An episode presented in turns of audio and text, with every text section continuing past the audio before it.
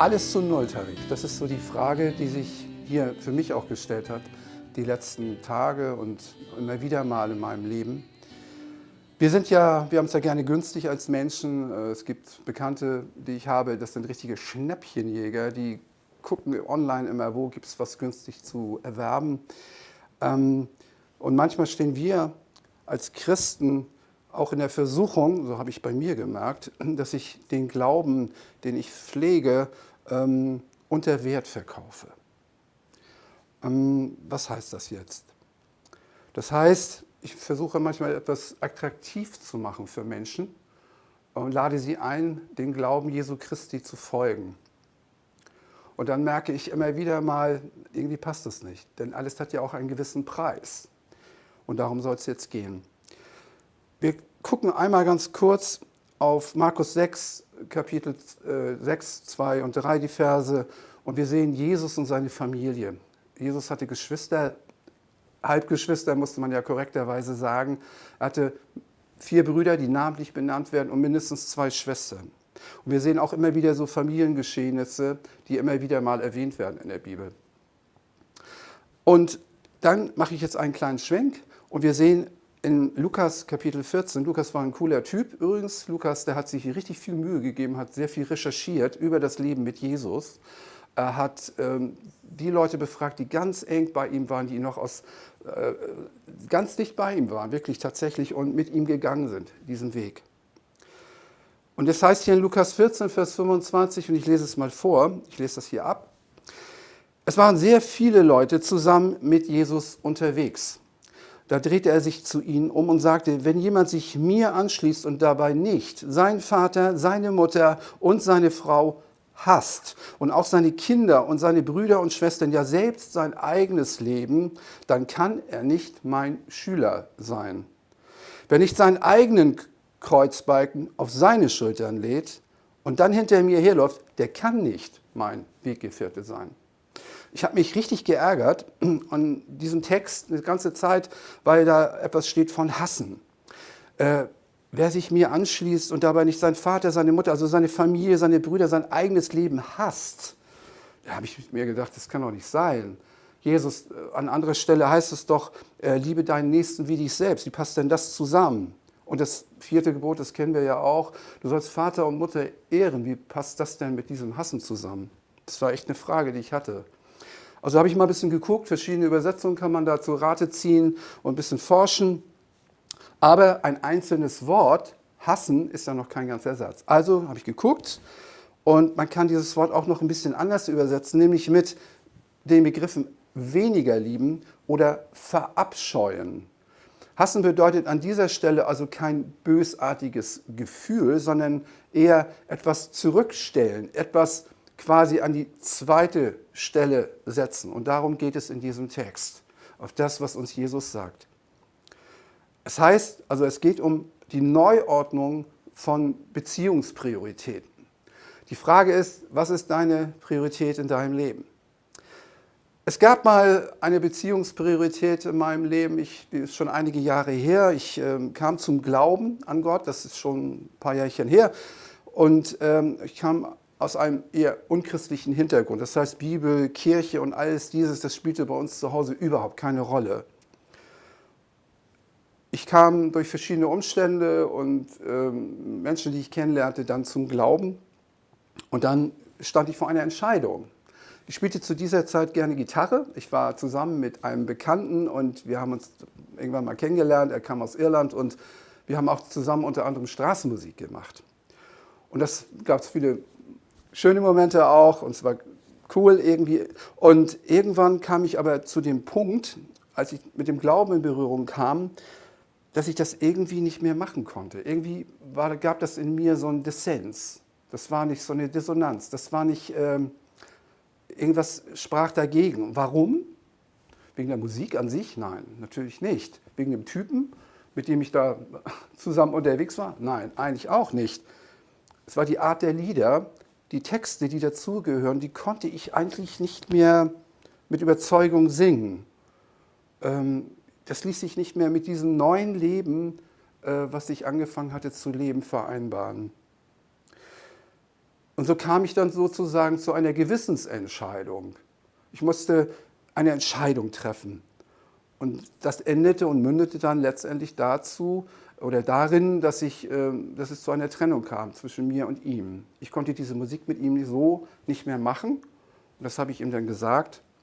Und das fiel mir nicht leicht. Es ähm, gab so einige Tage, zwei Wochen, 14 Tage, habe ich das innerlich bewegt. Ähm, ja, es war anstrengend. Aber ich habe es ihm gesagt und unsere Beziehung endete dann. Nun muss das bei dir aber nicht so laufen. Das ist nicht gesagt. Aber wie schon mit anderen Worten gesagt worden ist, es ist eine Illusion, wenn wir denken, dass wir Jesus nachfolgen können, ohne unser Leben zu verändern. Das funktioniert nicht. Was könnte die Nachfolge Jesu für dich persönlich bedeuten? Ich spreche jetzt zunächst einmal zu dir oder zu Ihnen, die sich als Christ bezeichnen würden.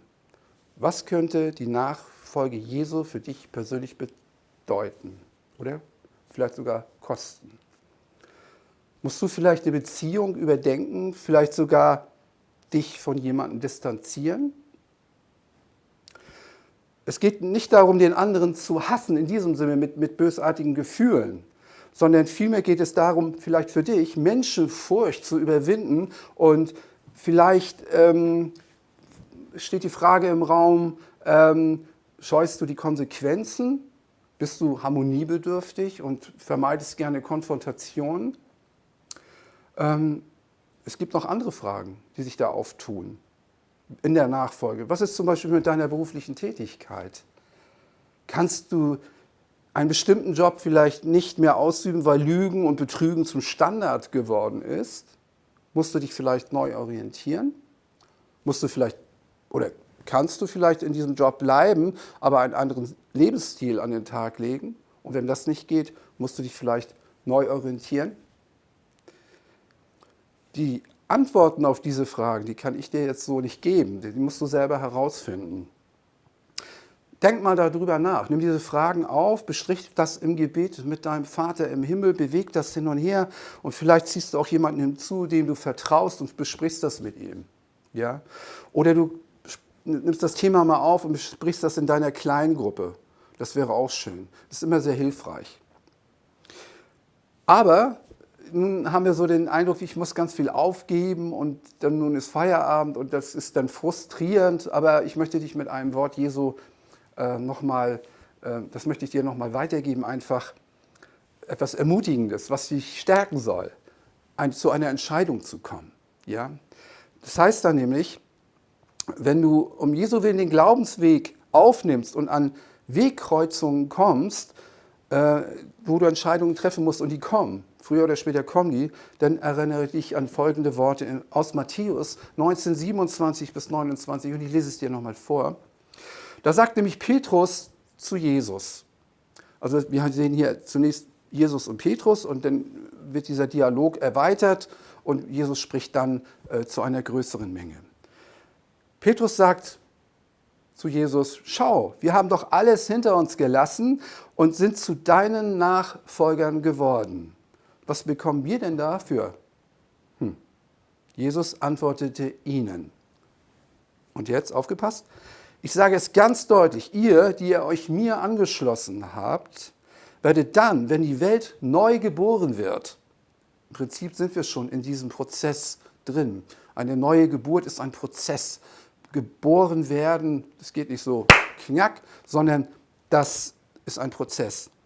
Wenn die neue Welt geboren wird, dann, wenn der Weltenrichter auf dem Thron in seiner ganzen Herrlichkeit Gericht halten wird, auf zwölf Thronen sitzen und über die zwölf Stämme des Volkes Israel Gericht halten. Das sagt er zu Petrus. Das, und jetzt kommt er zu dir und zu mir und sagt, und auch alle anderen, dazu gehören wir, jeder, und jetzt geht's los, seine Heimat oder seine Brüder und Schwestern, ja, und, oder seine Eltern, Kinder oder Äcker sind wir keine, in der Regel keine Bauern mehr. Wir sind andersweitig beschäftigt und haben Hab und Gut. Kinder oder Äcker zurücklässt, weil er sich ganz zu mir stellt, sagt Jesus, der wird das alles hundertfach zurückbekommen und außerdem das Leben ernten, das nie enden wird. Es gibt ein Leben, das nie endet. Und darum geht's. Also du wirst etwas verlassen müssen in irgendeiner Art und Weise. Du wirst dich verändern lassen müssen als Jünger Jesu, aber das ist etwas super Gutes, wirklich. Und deine Umwelt wird das merken. Und einige sind hocherfreut darüber und andere sagen, ah, das ist dieser Geist, also das ist nicht meins. Aber es ist normal, das war schon immer so und das wird sich auch nie ändern. Ich möchte dich herausfordern, als Christ, wenn du sagst, ich bin ein Christ, dann komm in die Nachfolge Jesu. Dann tritt hinein und komm. Ja, es gibt viel zu gewinnen. Ja, und ähm, du wirst es nicht bereuen, Jesus in die Nachfolge von ihm hineinzutreten. In diesem Sinne wünsche ich dir Gottes Segen und nochmal der Satz, es ist eine Illusion, wenn wir denken, dass wir Jesus nachfolgen können, ohne unser Leben zu verändern. Herzlich willkommen im Club. Ich wünsche euch alles Gute und würde mich freuen, wenn ihr dann nächste Woche oder in den nächsten Tagen diesen Kanal mal wieder anklickt. Ähm, ihr dürft auch gerne Fragen stellen. Es wird auch eine E-Mail-Adresse eingeblendet und äh, lasst uns im Dialog bleiben. Ich würde mich freuen darüber. Okay? Dann auf Wiedersehen. Bye bye.